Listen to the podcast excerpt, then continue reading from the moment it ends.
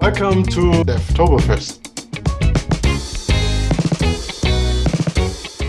Devtoberfest is coming, and it's simple to pick your sessions.